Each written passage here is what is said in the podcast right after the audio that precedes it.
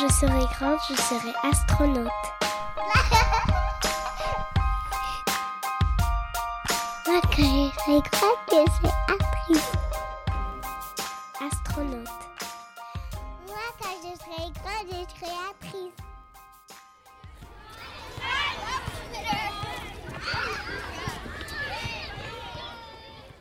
Bonjour à toutes et à tous et bienvenue dans cet épisode spécial hors série d'À l'intersection et des enfants du bruit et de l'odeur que je vous invite à écouter de toute urgence tant il est instructif et enrichissant.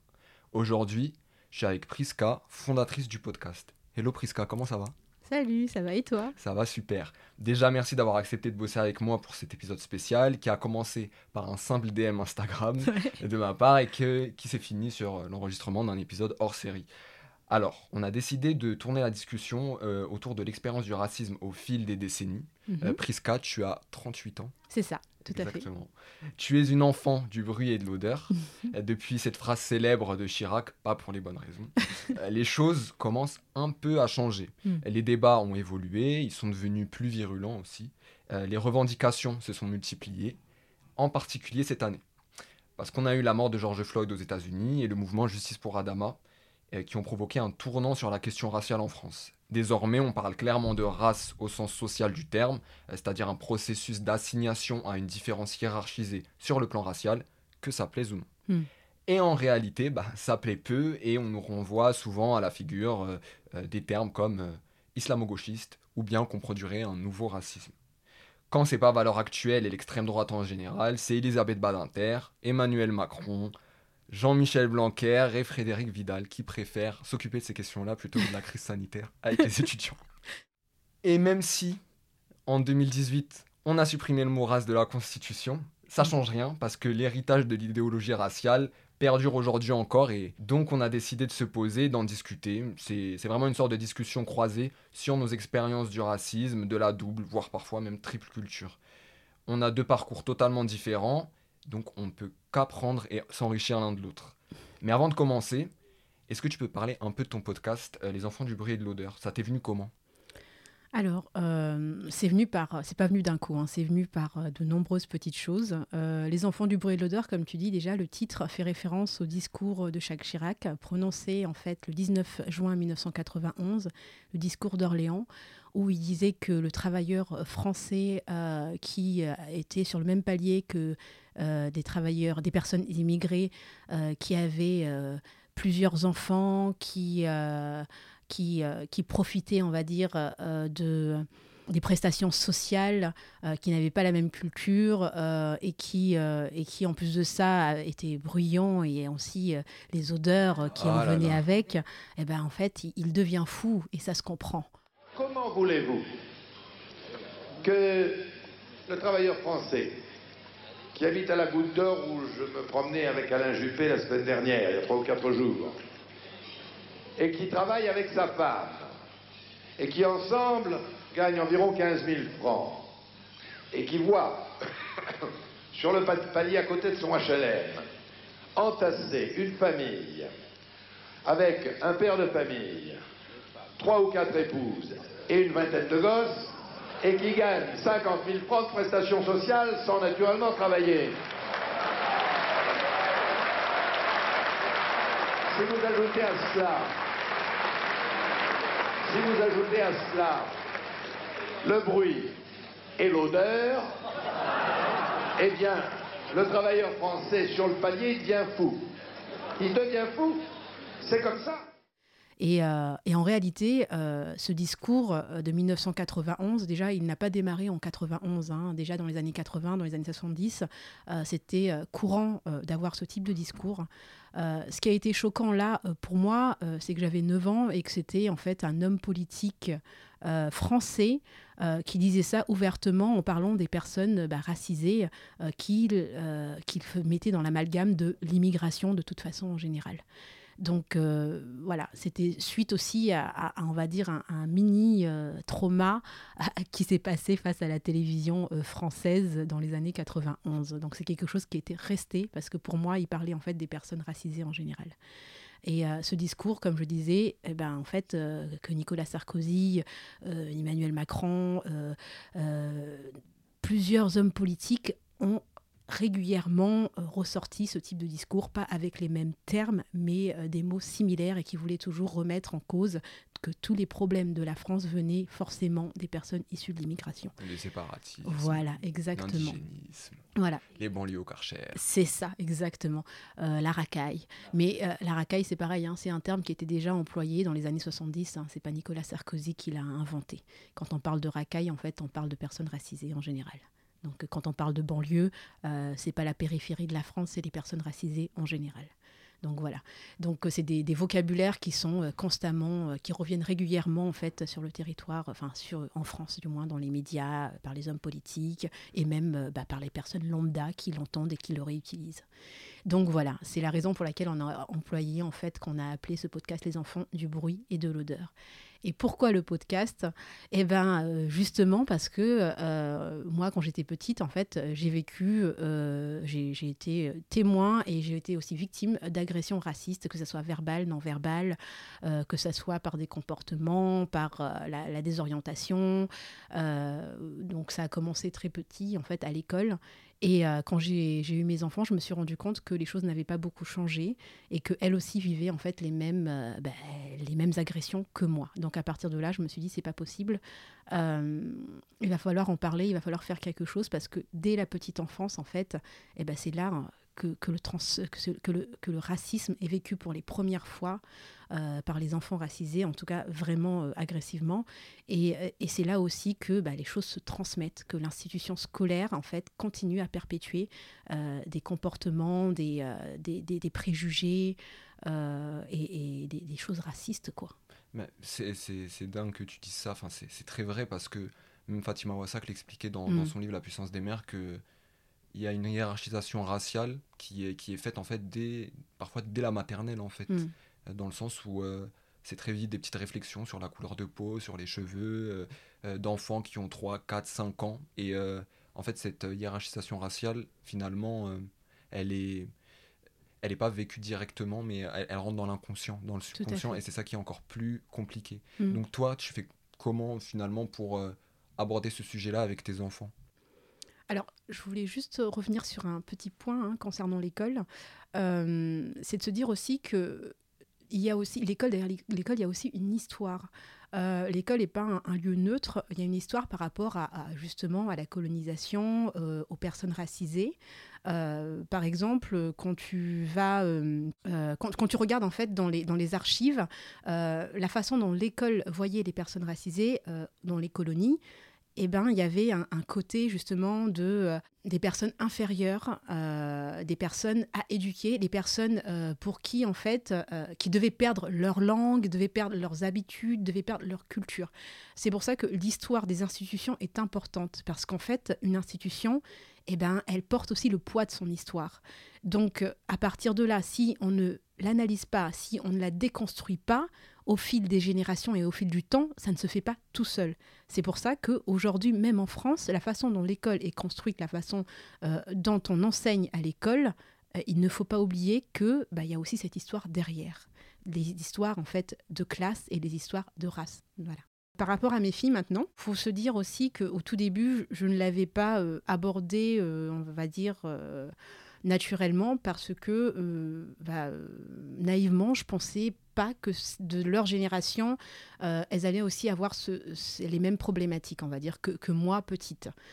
Euh, du coup, euh, c'était un, tort hein, de ma part de ne pas leur avoir parlé de ça assez, assez jeune. Parce que une fois qu'elles ont été confrontées au racisme, elles ont attendu avant de, de l'aborder parce que ça a été d'une violence pour elles. Et, et du coup, bah, euh, quand elles sont venues me voir, ça a été euh, assez difficile. Elles avaient déjà subi euh, plusieurs agressions racistes. Comment je l'aborde aujourd'hui? Je fais en sorte, enfin, pour moi, c'est très important qu'elles sachent qui elles sont. D'où je viens et l'histoire de Madagascar de par ma bouche, de par euh, mon récit, parce qu'il faut reprendre en fait le récit de nos histoires, de nos vies, et pas être perçu à travers le regard de l'autre, parce que le, regard de l'autre, il est aussi rempli de stéréotypes, de préjugés et de méconnaissances. Euh, moi, par exemple, la dernière fois, euh, ma fille elle revient avec un livre de l'école, un livre sur Madagascar. Euh, C'était pas, elle l'a pas pris à l'école même, mais elle avait pris à la bibliothèque. Et euh, dans ce livre, par exemple, il y avait un enfant avec euh, des, une mouche sur la tête, Oh là là. tu sais, le regard avec euh, le regard d'apitoiement, en fait, bien sûr, de, de l'enfant noir à sauver, hein, le white savior derrière tout ça.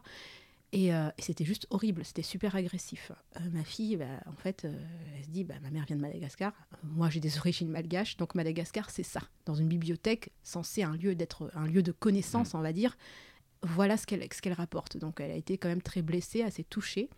Euh, et après, elle me dit qu'elle est plus malgache. Donc euh, Oh là voilà. là. Et euh, bah, j'ai laissé passer. Il faut se dire qu'il faut aussi laisser le temps et la parole à l'enfant sans sauter dessus pour moi, hein, sans, sans se dire ah mais c'est grave, voilà. C'est, ouais, pour moi, Ouais. ma fille me dit qu'elle est plus malgache, voilà. Mais je, je la laisse s'exprimer et j'essaie de comprendre pourquoi elle me dit ça. Et on regarde le livre ensemble et tout, on feuillette le livre, je vois euh, toute la violence de ce livre. Et puis au bout d'un moment, bah, je lui dis, euh, euh, mais il est horrible ce livre. Et je lui dis, mais je lui dis, mais est-ce que c'est comme ça Madagascar? Parce qu'elle y est déjà allée. Donc c'est pour ça que je dis, c'est important que les enfants sachent aussi d'où viennent leurs parents et qu'il n'y a pas à cacher hein, les bonnes et les mauvaises choses. hein. À Madagascar, il y a aussi des problèmes. Voilà, c'est pas ça. C'est de se dire, c'est quoi Madagascar? Donc elle me dit, bah oui, il y avait des enfants pauvres, mais il n'y avait pas que ça. Je dis, d'accord. Je dis, maintenant, quand tu vas en France, là, quand tu vas euh, te promener, est-ce que tu vois des gens pauvres dehors? Elle me dit oui. Je lui dis, d'accord. Est-ce que tu vois des enfants qui dorment dans la rue et qui vivent dans la rue? Elle me dit oui, c'est pas normal, mais il y en a. Voilà. Je dis, par contre, est-ce que tu as déjà vu un malgache venir en France, faire 10 000 km, se payer un billet d'avion, euh, aller ici, un photographe malgache, photographier toutes les poubelles, les personnes pauvres, les gens qui vivent dehors en France, et revenir à Madagascar, en faire un livre et des malgaches se ruer ou, dans les bibliothèques de Madagascar, voir la pauvreté de la France. Elle me regarde un peu, bah non. Donc je dis, mais en fait, le problème, c'est pas Madagascar, c'est la personne qui a écrit ce livre, qui a fait ce livre. Je dis, quel genre de personne va voyager, faire 10 000 km pour aller photographier, photographier la misère du monde, euh, faire un livre que sur ça, et en plus prétendre qu'elle veut voir la beauté du pays. Enfin, clairement, on n'a pas la même vision de la beauté, hein, parce que Madagascar, pour moi, c'est tout sauf ça. Mais je l'interroge sur le regard de cette personne blanche et le regard qu'elle a porté sur Madagascar, avec ses stéréotypes, ses préjugés, son racisme et son complexe de supériorité. Et même à une petite fille de 10 ans, lui montrer juste qu'il n'y a aucun malgache qui viendra en France photographier la misère en France, ça lui a fait tilt. Il faut que nos enfants puissent questionner la vision de l'autre, parce que le problème, ce n'est pas nous, c'est la façon dont l'autre nous perçoit. Et qu'est-ce qu'il y a dans sa tête pour qu'elle puisse se permettre de faire ça?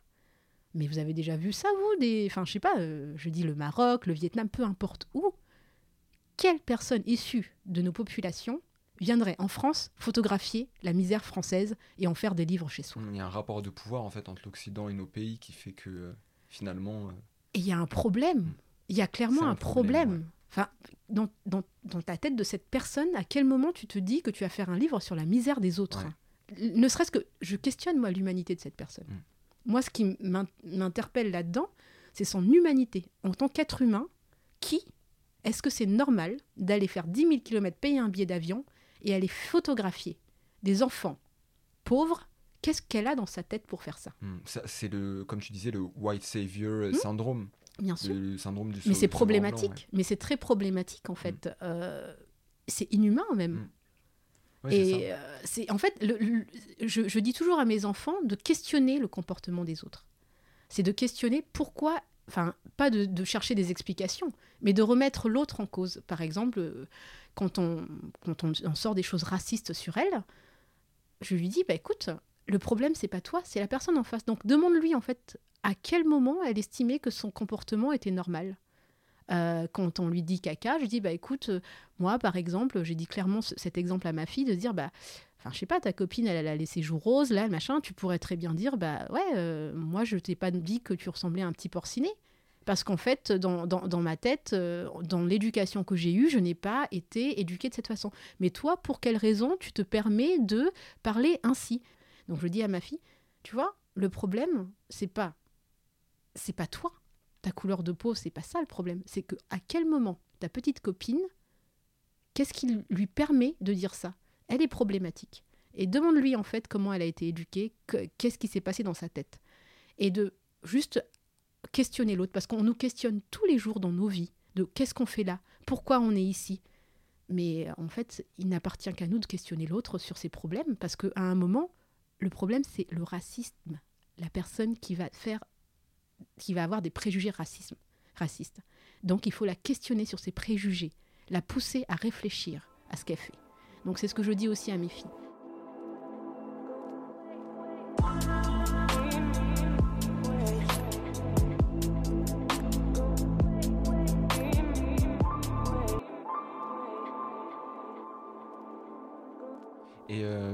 Coup, bah, pour rebondir un peu sur ce que tu dis, euh, toi, quand tu étais plus jeune, est-ce mm. que euh, tu as pu entendre ce discours-là quand tu recevais une, une, réflexion raciste sur ta couleur de peau? Comment tu réagissais? Est-ce que autour de toi on réagissait? Est-ce que tes parents, par exemple, essayaient de t'éduquer là-dessus?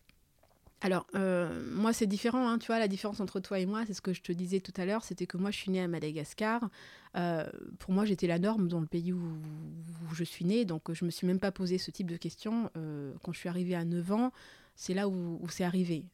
clairement, c'était un, tel choc que je suis venue directement voir ma mère en me disant Mais il y a un problème, pourquoi elle me disent ça? Ça a été très clair pour ma mère. Elle m'a tout de suite expliqué en fait que oui, il y avait des personnes qui étaient bah, qui avaient des comportements racistes. Donc on a eu ce type de, conversation avec ma mère, oui. On a eu euh, plusieurs fois, euh, et, euh, et, elle me disait, elle, rigolait un petit peu en me disant, mais Madagascar, c'est pas ça, voilà, justement.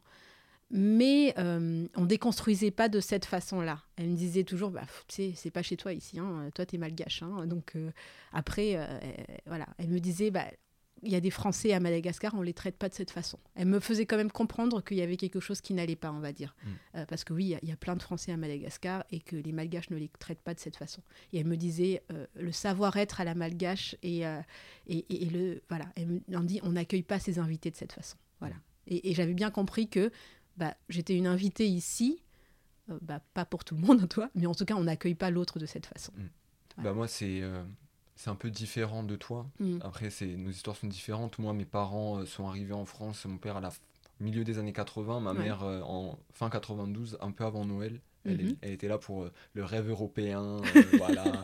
Et en fait, elle s'est très vite heurtée à la réalité des choses. Et moi, en grandissant, moi j'ai grandi dans un, dans un environnement très, très riche culturellement, avec des gens de toutes les origines. Donc finalement, on était beaucoup de noirs, d'arabes dans la classe et je m'étais mhm. jamais posé la question parce que finalement on m'avait jamais vraiment euh, fait comprendre euh, là où j'habitais que euh, j'étais arabe ou que j'étais pas français. Pour moi j'étais moi-même, je ne me mhm. questionnais pas là-dessus et mes parents non plus.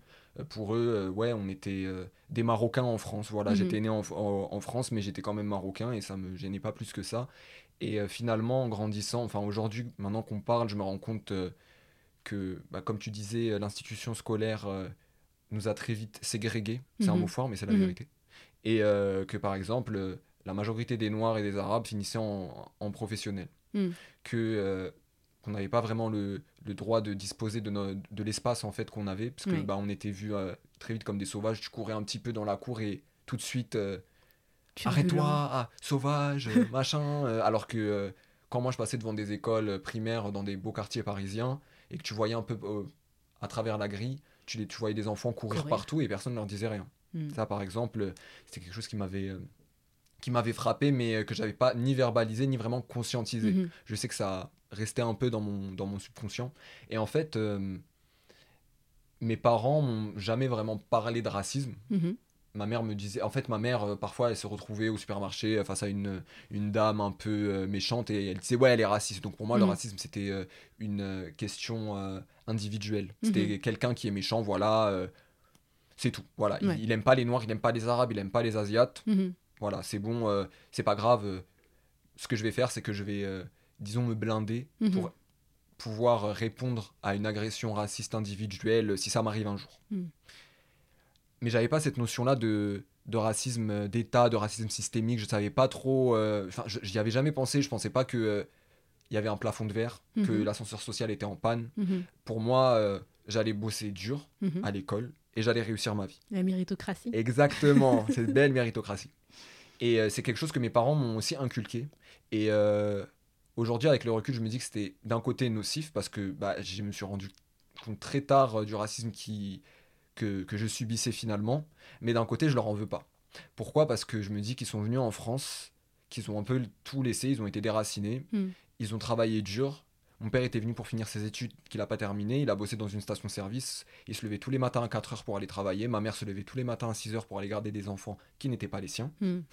Et, euh, et du coup, euh, en fait, ils n'avaient pas d'autre choix que de courber le dos et de raser les murs. Mm. Et euh, de prendre ce que la France leur donnait, de, de se sentir euh, reconnaissant. Voilà. Mm. Donc, euh, dès qu'il y avait euh, un peu de racisme, ils voulaient pas faire de vagues. Mm. Parce qu'ils étaient là, ils avaient cette chance, entre guillemets. Mm. Sauf que moi, je suis né en France et je, me, suis- je me suis senti français, je me, sens encore, je me sens encore français, je me sens aussi bien français que marocain. Mais... Et moi, j'ai pas besoin d'être reconnaissant parce que je suis né en France en fait. Je suis né en France comme Thomas, comme Clément, comme Mathilde. Donc, moi, je peux pas laisser passer ça. Et en fait, c'est euh, au moment où euh, je suis rentré dans, à l'enseignement, dans l'enseignement supérieur, à la fac, que euh, j'ai commencé à me rendre compte que j'avais construit mon, mon identité par rapport au regard blanc. Ce qu'on discutait de ça tout à l'heure, Oui. les enfants qui se construisent par rapport au regard blanc, c'est exactement la même, enfin, c'était exactement la même chose. Et c'est-à-dire que j'ai compris que j'étais arabe en fait, enfin que j'étais maghrébin, Mhm. qu'on me voyait comme arabe déjà. Ouais, Que déjà, même- pas la même pas différence maghrébin, entre mais arabe. maghrébin, ils savaient pas que en fait j'étais à moitié euh, amazir donc, euh, Mhm. donc à partir de là mais c'est à ce moment-là et euh, où on venait me parler, on me disait ah mais tu viens d'où? Ah je suis du 19e arrondissement euh, de Paris. Non mais vraiment? Mm. Bah tu veux connaître mon quartier peut-être? Non non mais tu, viens de quel pays? Et là je me dis ah ok tu vois, c'est à ce moment-là cette question-là en fait elle était jamais elle m'était jamais venue euh, à l'esprit et même par exemple quand euh, euh, il y avait un policier qui venait nous contrôler, Mhm. je me disais pas que c'était à cause de mes origines. Parce que pour moi, c'était ce que je vivais quotidiennement. Et c'est en arrivant à la fac et en voyant en fait la différence de traitement qu'il y avait entre les personnes blanches et les personnes noires, arabes, asiates, Mhm. que je me suis rendu compte que j'étais une personne racisée en fait. Ouais. Voilà, il y a des gens qui disent qu'ils aiment pas ce terme, bah moi ce terme je trouve qu'il est juste Mhm. parce qu'il désigne une condition sociale finalement. Mhm. C'est pour ça que j'ai lancé le podcast à l'intersection Ouais. et que je suis hyper content euh, de, de discuter avec toi. Euh, C'est que je me dis que qu'on a l'occasion euh, de déconstruire ça. Mm. On est deux générations différentes Tout à fait. et euh, finalement on fait face aux mêmes problématiques. Mm. On se rend compte, enfin je disais dans l'introduction que les choses sont en train de changer, mais finalement elles n'ont pas tant changé changé. que ça. Parce que c'est toujours les mêmes choses à l'école. les- je, me rappelle, euh, j'étais en licence 3, on révisait euh, dans le couloir euh, un partiel pour l'après-midi, parce qu'il n'y avait plus de place à la bibliothèque, et on était un groupe de Noirs et d'Arabes posés, on était genre 5, et euh, il y a une dame de l'administration qui passe et qui fait Ah, vous êtes posés au sol comme, des petits, comme, une, tri- comme une tribu sauvage. C'est ça. Tu vois, et, et, et tu vois, ce- cette, cette, cette réflexion-là, je suis sûr qu'on me l'a déjà faite quand j'étais plus jeune, sauf qu'à ce moment-là, j'ai tout de suite eu la connotation. Je me, je me suis dit, en fait, elle dit ça parce qu'on est noir et arabe. Mhm. Elle aurait jamais dit ça à des personnes blanches. C'est ça. Puis tribu Exactement, tribu sauvage. sauvage. Voilà. Exactement. Et encore, je me dis que euh, c'était surtout parce qu'il y avait des personnes noires avec moi. Parce Mhm. que j'étais le seul, le, le seul euh, arabe. Mhm. Donc, j'imagine pas si euh, s'ils avaient été seuls, tu vois. Je me Mhm. dis, euh, Non, mais c'est ça. C'est qu'il y, a des- il y a des termes qui sont employés spécifiquement à nous. Et ce qui est assez étrange, euh, c'est que c'est très difficile hein, euh, de, de faire remarquer à la personne, par exemple, euh, bah, elle, va, elle va te dire Non, mais attends, tribu, euh, je l'aurais dit. Enfin, ça aurait été quelqu'un d'autre. Il faut pas que tu fasses, en fait. euh, c'est- toi, tu psychotes. Il y a un problème dans. Voilà, c'est la façon dont tu perçois, tu es sur la défensive, tu te victimises. Ça, ça- ce mot Parlons, victimisation. parlons de ce euh, mot. voilà. Mais en fait, pas du tout. Euh, Il y a des mots. euh, les gens ont du mal à, admettre que eux aussi, parce que nous, en tant que personnes racisées, euh, on s'est construit à travers la colonisation, à travers les images et les stéréotypes, les préjugés coloniales, mais en réalité, la propagande, elle s'est faite en France, sur ce territoire ici. Ils avaient des cartes postales. Il y avait une réelle propagande qui a duré plusieurs années pour faire croire aux personnes blanches sur le territoire en hexagone que, ben, en fait, nous, on était des sauvages, euh, que nous, on- n'avait pas les mêmes comportements que les autres, on n'était pas des êtres humains, on était des gens inférieurs. Donc tout ce lavage de cerveau, toute cette propagande, elle s'est faite ici et elle s'est transmise. Et on ne l'a jamais déconstruite. Il n'y a pas eu une seule fois un travail de déconstruction au sein en fait de la population blanche hexagonale sur tout les, toute la propagande coloniale. Et c'est pour ça qu'aujourd'hui, euh, quand cette nouvelle génération parle, quand toi et moi parlons de ça, tout de suite, en fait, on va nous taxer de séparatistes et d'in- d'indigénistes et je ne sais quel autre terme, islamo-gauchistes. Parce que finalement, au lieu de regarder son histoire en face et de se dire oui, il s'est passé ça, déconstruisons-le, bah en fait, ils veulent pas parce que ils préfèrent bénéficier en fait de, de ce, ce système qui leur bénéficie, Mm. de ces rapports de pouvoir qui les bénéficient. Et finalement, dès qu'on commence à en parler, on est tout de suite relégué euh, à, euh, ouais, à, ces, à ces mots euh, dégueulasses, tu vois. Mm. Enfin, souvent, quand on parle de racisme ici en France, on nous, on, on nous ramène, on nous ramène tout le temps à la gueule les États-Unis. Ah bah ça oui. Les États-Unis, euh, voilà, oui, mais euh, aux États-Unis c'était comme ça. Oui, mais la, la France a aussi bénéficié du système euh, euh, de, de la, la traite négrière, par Mhm, exemple. Voilà, tout elle a bénéficié de la colonisation. Mhm. La, la- la langue majoritaire euh, en Afrique aujourd'hui encore, c'est le français. Hein. Mhm. Faut, faut pas qu'on oublie ça, Oui. par exemple. Et que c'est pas normal. Il y a eu le code, du- le code noir, Mhm. il y a eu le code de l'indigénat, il y a eu un statut spécifique pour les Algériens euh, euh, quand, quand la France colonisait l'Algérie. Ils étaient français, mais en fait, il y avait une sorte de... Ils étaient français, mais ils avaient un statut spécial quand ils venaient sur le territoire euh, hexagonal. Il y a même une police pour. Exactement. La BAC du 93, la BAC Mhm. euh, création co- euh, coloniale aussi. Mhm. Enfin, Mais, mais tu vois, euh, tout ça montre bien quelque chose. C'est que la propagande, elle s'est faite sur le territoire, mais le racisme, en fait, toute, toute cette euh, maltraitance, toute cette, toutes ces atrocités se sont faites à l'extérieur. Donc c'est pour ça aussi que c'est très difficile de parler de racisme de France, parce qu'il y a cet imaginaire qui s'est passé à l'extérieur et que le racisme serait interdit euh, sur le territoire hexagonal, alors que l'esclavage s'est passé bah, euh, voilà, euh, à Haïti, Guadeloupe, Martinique. La colonisation, c'était où? Sur le continent africain. Donc en réalité, dans l'esprit et dans l'imaginaire en France, le racisme, c'est un ailleurs. exactement. Donc ça ne peut pas, c'est impossible que ce soit sur le territoire français. C'est pour ça que c'est plus facile de parler, par exemple, du racisme aux États-Unis. C'est un ailleurs. Mm. En Afrique du Sud, c'est un ailleurs. Donc il y a aussi cette histoire que bah, sur le territoire même, ces atrocités en hexagone se sont pas passées. Mais ça a été fait par des Français. Mais voilà, et que toutes ces choses, en fait, il y a a réellement une répercussion sur nos histoires, Mm. mais sur la leur aussi.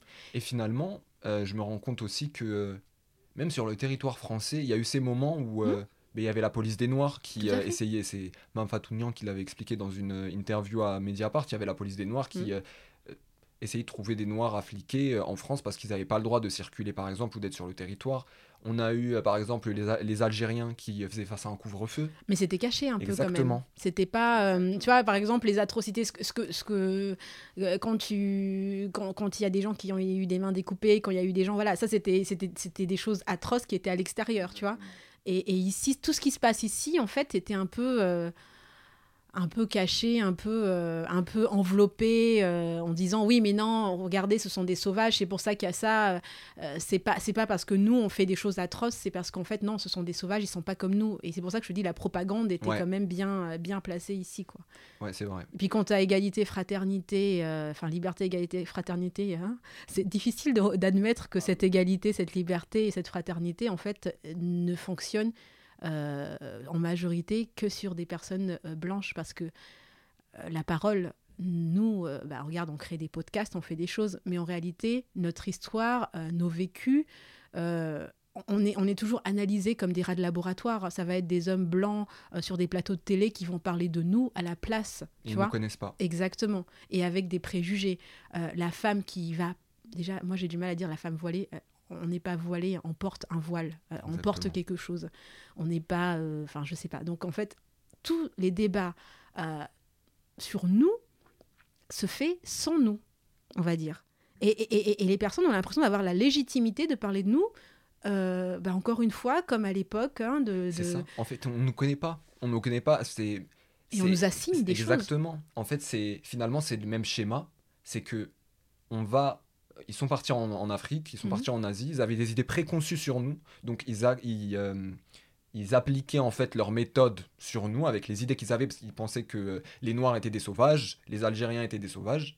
Aujourd'hui, c'est la même chose finalement qui se passe sur les plateaux télé. On va parler de gens qu'on connaît pas et on va leur assigner en fait des identités qui sont pas les leurs. Mm. C'est exactement la même dynamique. Mm. Pas la même violence Mhm. finalement parce que il y a la violence physique. Là, c'est une violence euh, qui est beaucoup plus, euh, disons, euh, immatérielle. Ça reste tout à- toujours aussi violent évidemment, mais voilà, Et puis il y a une classification aussi de la parole en fait. c'est ça. Parce que quand tu dis euh, extrémiste, quand tu dis en fait tout ça, euh, en fait c'est de dire que la norme c'est la parole blanche, la pensée blanche, et que quand on fait en fait euh, au niveau universitaire ou quand nous on débat, quand on dit quelque chose, c'est victimisation. Donc on n'est plus dans la norme. La norme est la vérité, parce que là on peut même dire vérité, c'est bah, la vision euh, des personnes blanches euh, et, et- et leur vision en fait de cette société. Si toi, moi, euh, on parle de racisme, eh ben euh, non, on se victimise. Par contre, une personne blanche qui va pouvoir débattre sur les biais racistes qu'il y aurait dans la société française, eh ben on, on va pas dire que bah, elle aussi en fait elle a ses biais et que elle aussi en réalité bah, si elle parle c'est de sa vision, de sa construction. On- Voilà, donc là c'est juste la norme. Mm. On va pas analyser sa parole. La nôtre on l'analyse parce qu'on ne fait pas partie de la norme. Euh, notre parole n'est pas aussi importante. La façon dont on voit les choses serait biaisée par rapport au blanc. Euh, en fait, voilà, tout est inconsciemment, les gens ne se rendent pas compte, mais ils nous, enfin, toujours, les choses se construisent avec une classification euh, des gens islamo-gauchistes. En fait, tous ces mots-là, ça permet de dire encore une fois. Alors, il y a la parole blanche et puis il y a les autres. Exactement. Et ça, tu vois, c'est typiquement bah, un héritage des siècles qu'il y a eu de colonisation, euh, d'esclavagisme. Mhm. Et tu vois, euh, ce qui est quand même ouf, c'est que on nous rabat chaque fois que c'est terminé, mais aujourd'hui, euh, toutes les traces, nous, on les, enfin, on les voit encore. Oui. Et puis, euh, nous sommes aussi les concernés quand même. C'est hein. ça, Donc, exactement. si on dit que c'est pas terminé. Exactement. Et les gens ne croient pas, ou bien ils vont dire oui, mais vous abusez, vous vous victimisez, mais euh, ou bien que vous prenez ça beaucoup trop personnellement parce que vous êtes noir, parce que vous êtes arabe. Mais il y a de quoi prendre ça personnellement, en fait. C'est- C'est c'est notre vie, c'est mon quotidien. Donc, euh, C'est ça. je ne peux pas euh, me dégager de mon quotidien, on va dire. J'aimerais ne pas prendre ça personnellement, que ça n'existe plus, que je n'ai plus à vivre ces choses, que tu n'es plus, que nos enfants vivent plus. Mais en fait, c'est ce qu'on demande. hein. Mais c'est ça, Euh, c'est voilà. exactement ça. Quand, euh, quand on manifeste, quand on crée du contenu sur les réseaux sociaux, par exemple, mais c'est pas, C'est pas un pas plaisir. fun. Bah oui, Voilà, moi- ça. moi, ça me saoule de, de faire un podcast sur les questions de Mm. discrimination, par exemple, et euh, On aimerait passer à autre chose, sauf que c'est pas le cas. c'est ça, donc on est obligé d'en parler. Il y en a qui disent qu'on en fait trop, mais non, en fait. On Non, n'en fait pas assez, quotidien. même des fois. Après, c'est notre quotidien, c'est tout ça, simplement. exactement. Mm. Donc on est obligé d'en parler parce que personne ne le fait pour nous. Mm. Donc on est obligé de prendre les rênes et go. Ouais, c'est ça.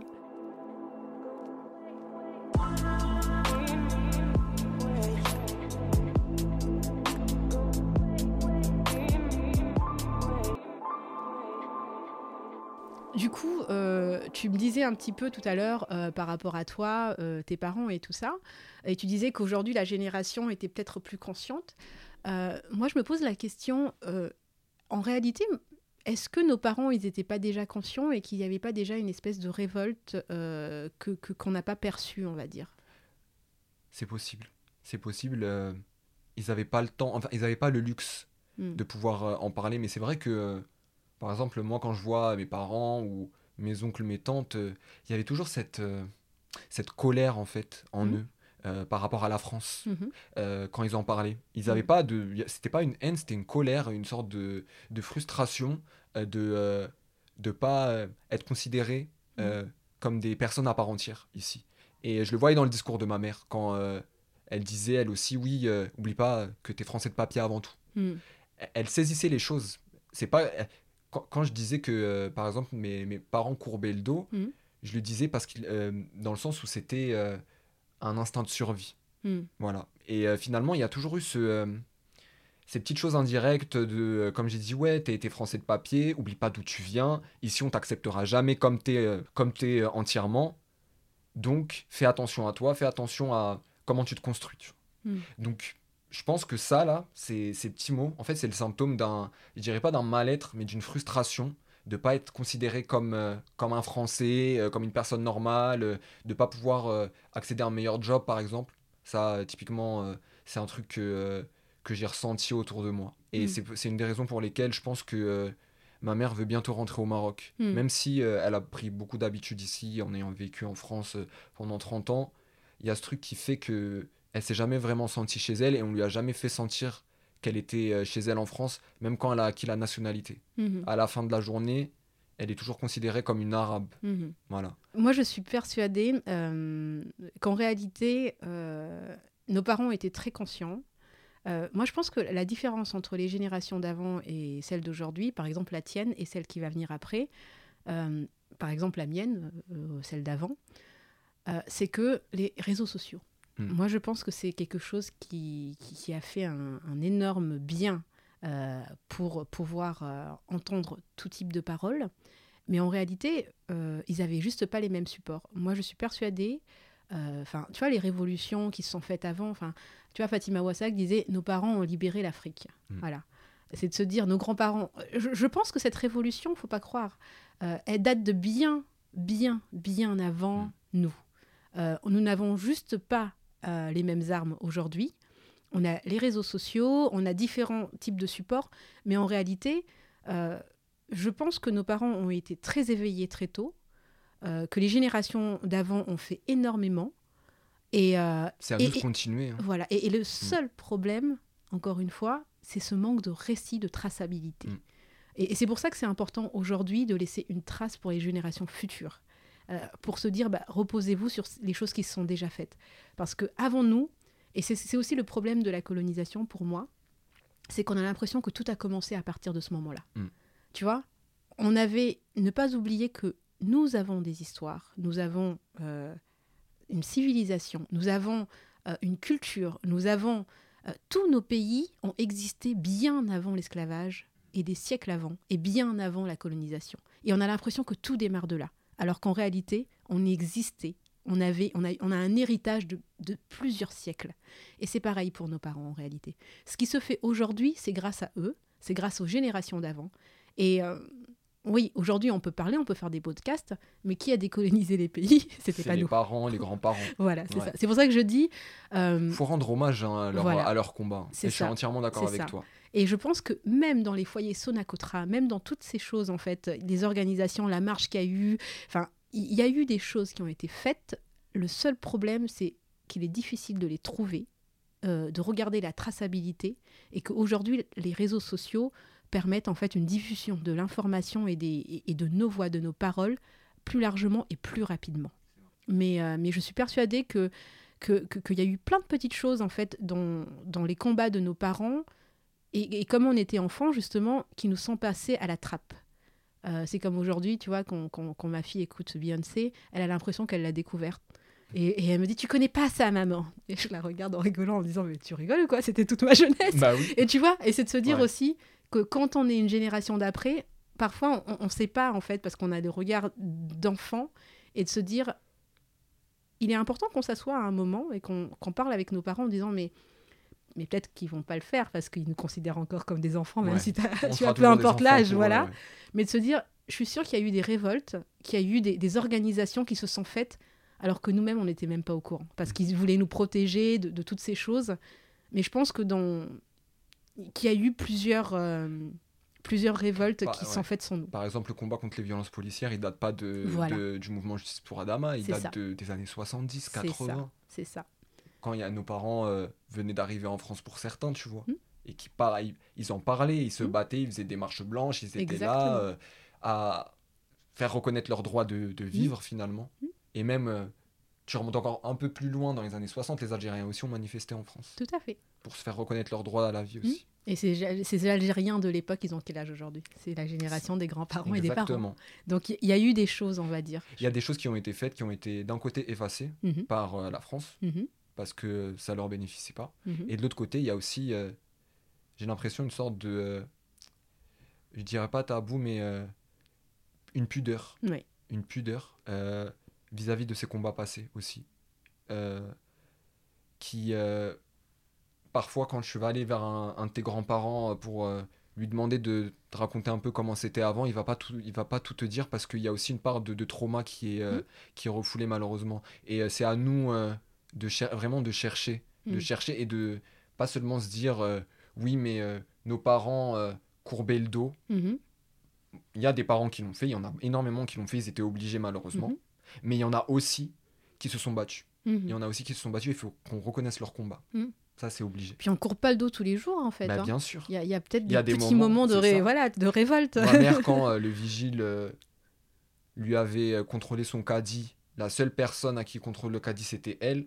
Mais elle a commencé à crier. Et ben, ça, c'est une révolte. non mais c'est ça, Voilà. c'est ça. Non, des mais petits clairement. trucs comme ça. euh, quand un client parlait mal à mon père à la caisse et que mon père le rembarrait, c'est un, une révolte aussi. hein. Mm. C'est une micro-révolte, mais ça reste une révolte. Tout Parce que la personne, euh, à la fin, euh, peut-être qu'elle se dira, bah, finalement, j'arrêterai de mal parler au, euh, au caissier euh, racisé, par exemple, Mhm. ou au caissier tout court. Non mais c'est sûr. Mm. Et du coup, euh, par exemple, toi, euh, qu'est-ce que tu vois de la- justement d'une génération comme la mienne euh, par rapport au racisme inter euh, entre nous Je sais pas comment on pourrait, comment on pourrait ça. Intercommunautaire, Voilà, c'est ça. c'est-à-dire. Bah, parce qu'en fait, on parle aussi beaucoup de, de racisme euh, vers des blancs envers. Voilà. J'appellerais même pas ça du racisme en fait entre nous, mais des préjugés qu'on a pu, euh, comment dire ça, induire, enfin qu'on a pu en fait euh, inconsciemment euh, faire entrer en nous, parce que moi, moi, il y a, clairement dans ma génération, on a eu ça. hein. Mm. Euh, on avait des, des, des mots. C'est avec, c'est en grandissant et c'est avec la réflexion que je me suis dit, waouh, il m'a appelé comme ça, quoi. Mm. Ou alors, je lui ai parlé comme ça. Euh, parce que on vit en fait en France aussi. Donc euh, inconsciemment, on a intégré aussi les préjugés Ouais, qu'on a des uns des c'est autres, vrai. des communautés. Ouais. Euh, Qu'est-ce que tu en penses et est-ce que tu as déjà vécu ça, toi, par exemple euh, Moi, dans ma tes- oui, génération dans ta génération? Oui, oui, il y a. entre, par exemple, les Noirs et les Arabes, Mhm. il y a, y une, sorte de fraternité d'un Mhm. côté, mais de l'autre côté, il y a aussi énormément de racisme, Mm. et surtout, euh, en majorité, ça vient des, euh, des communautés maghrébines en France. Parce que, euh, bah, il y a, c'est pas un secret, il y a eu aussi une traite arabo-musulmane euh, en Afrique subsaharienne. Il y a un, et un, et un racisme systémique dans les pays du Maghreb, et, et quand, quand il y a eu l'immigration maghrébine en France, bah, elle a aussi rapporté avec elle ses préjugés. Elle Mm. en a construit d'autres, évidemment. Mhm. Et euh, par exemple, il y a toujours ce, euh, cette phrase-là que, que sort euh, une sorte de youtubeur dont je citerai pas le nom, c'est on est frères mais pas beaux-frères. et c'est ça en fait, c'est Ouais. qu'il y a euh, du côté des Maghrébins, il y a une sorte de, de oui, on peut être amis avec entre noirs, on peut traîner ensemble, faire les 400 coups, Mhm. euh, étudier ensemble, mais par contre, tu toucheras jamais à ma sœur, tu toucheras Mhm. jamais à mon frère parce que t'es noir.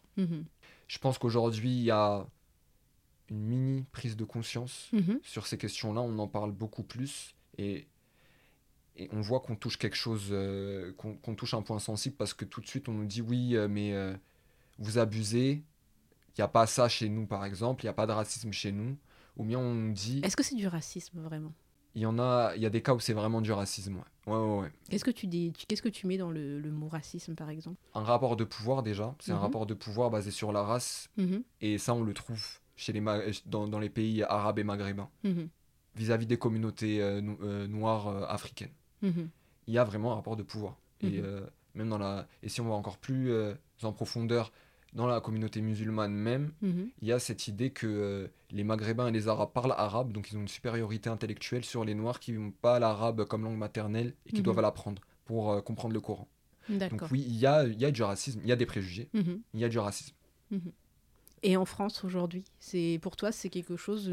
On commence à en parler un peu Ouais. dans, euh, entre communautés, mais euh, comme je disais, en fait, on commence à toucher un point sensible parce que euh, tout de suite on dit ouais, mais non, donc ça n'existe pas, ou sinon, mais pourquoi- euh, focalise-toi déjà sur le racisme que les blancs ont envers nous. Hmm. Mais en fait, euh, on peut pas faire qu'une seule focale, c'est multiple. Hmm. Tu peux pas euh, combattre euh, un fléau et en ignorer un autre. C'est pour Hmm. ça que moi je suis pour la convergence des luttes aussi.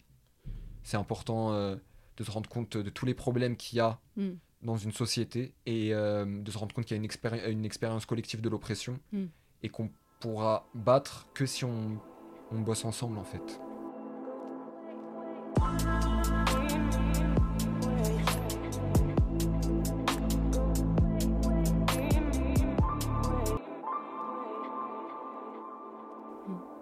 Et à ton avis, ça vient d'où, par exemple Alors, tu n'es pas une personne asiatique T, hein, mais le racisme, du coup, euh, des personnes asiatiques T, euh, alors ça peut être des populations, enfin des populations, des personnes euh, euh, bah, noires, maghrébins, qui peuvent avoir du racisme anti-asiatique.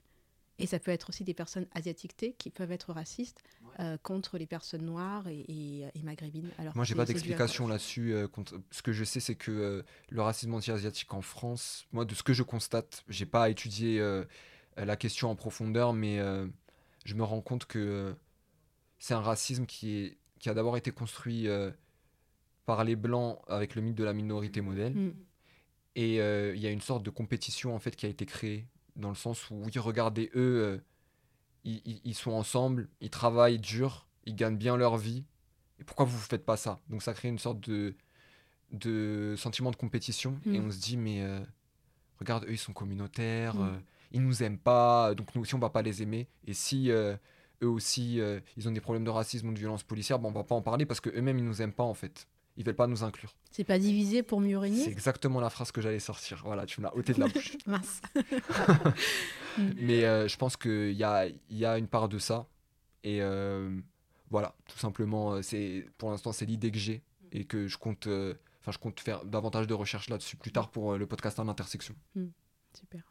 Non, non, mais c'est une question qui, euh, qui, qui m'intéresse aussi parce que dans le sens où, par exemple, dans la classification de l'être humain, euh, bien sûr, on avait euh, l'homme blanc, hein, quand Broca, par exemple, quand Paul Broca, en fait, avec les crânes, avait classifié les La êtres humains. craniométrie, ouais. Exactement, c'était bah, d'abord l'homme blanc, ensuite l'homme asiatique enfin l'homme asiatique, pas, il dit pas asiatique à l'époque, c'était un homme asiatique, et après euh, bah, justement l'homme euh, arabe, euh, voilà, et après l'homme noir, et ensuite le singe.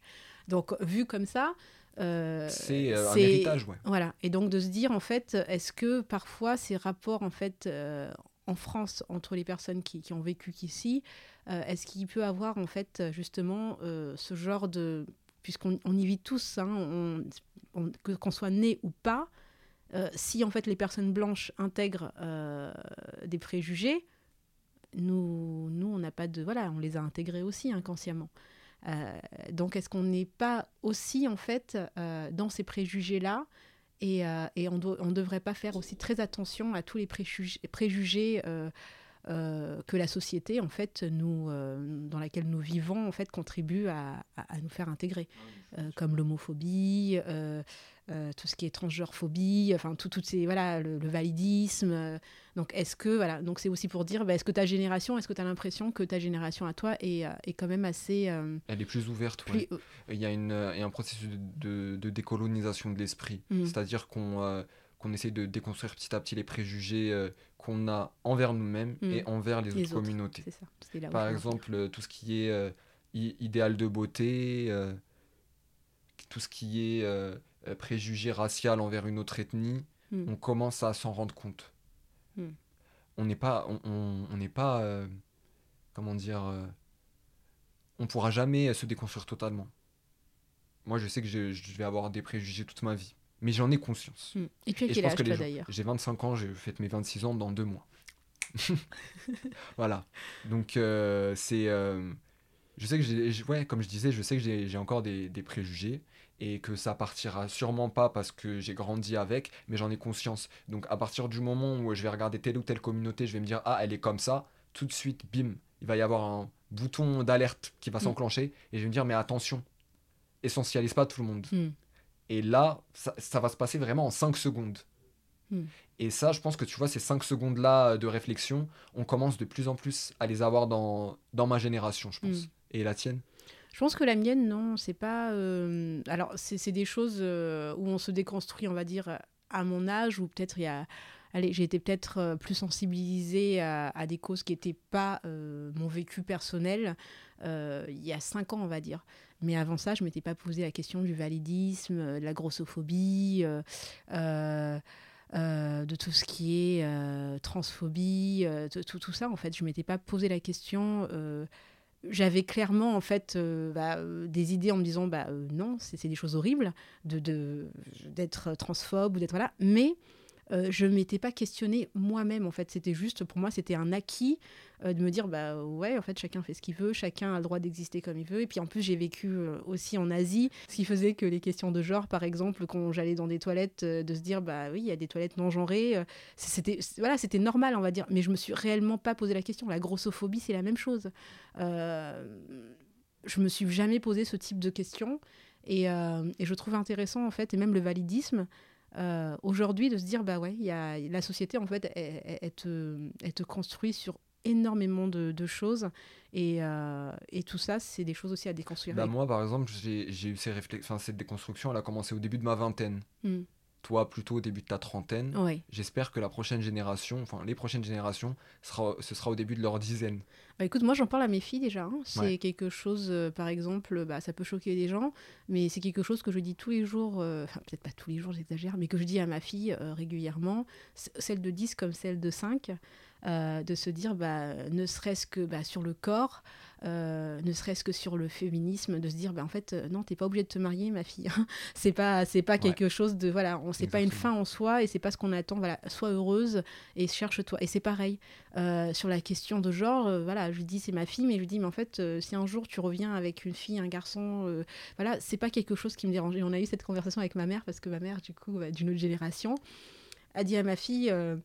Parce que ma fille dit, bah, tu sais, on peut être amoureuse de peu importe. Et, euh, et ma mère a dit, bah, oui, non, mais je suis tout à fait d'accord avec mon... Parce que mon oncle est homosexuel, donc elle dit, je suis tout à fait d'accord avec moi, mais regarde tonton. T'as vu sa vie, comment elle est difficile? Mais j'ai trouvé ça Ouais. horrible quand Bah, elle lui a sûr, dit ça. horrible.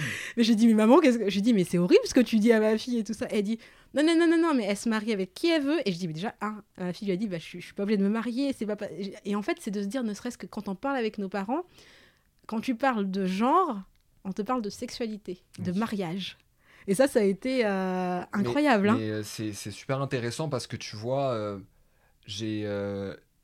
Enfin, moi, je, je, je dresse un constat, c'est que nous-mêmes, en fait, en tant que personnes racisées issues de plusieurs cultures, on est traversé par des oppressions de tous les côtés. Clairement.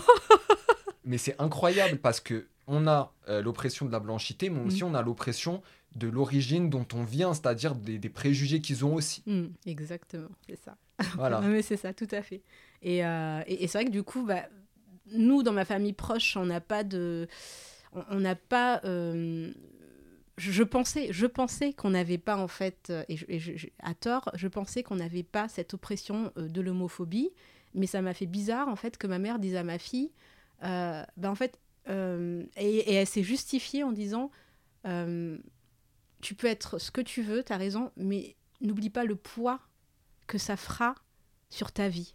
Mm. Et en fait, elle lui met tout de suite l'idée du poids. Ça veut dire, bah, choisis la norme parce que sinon ça va être un poids supplémentaire.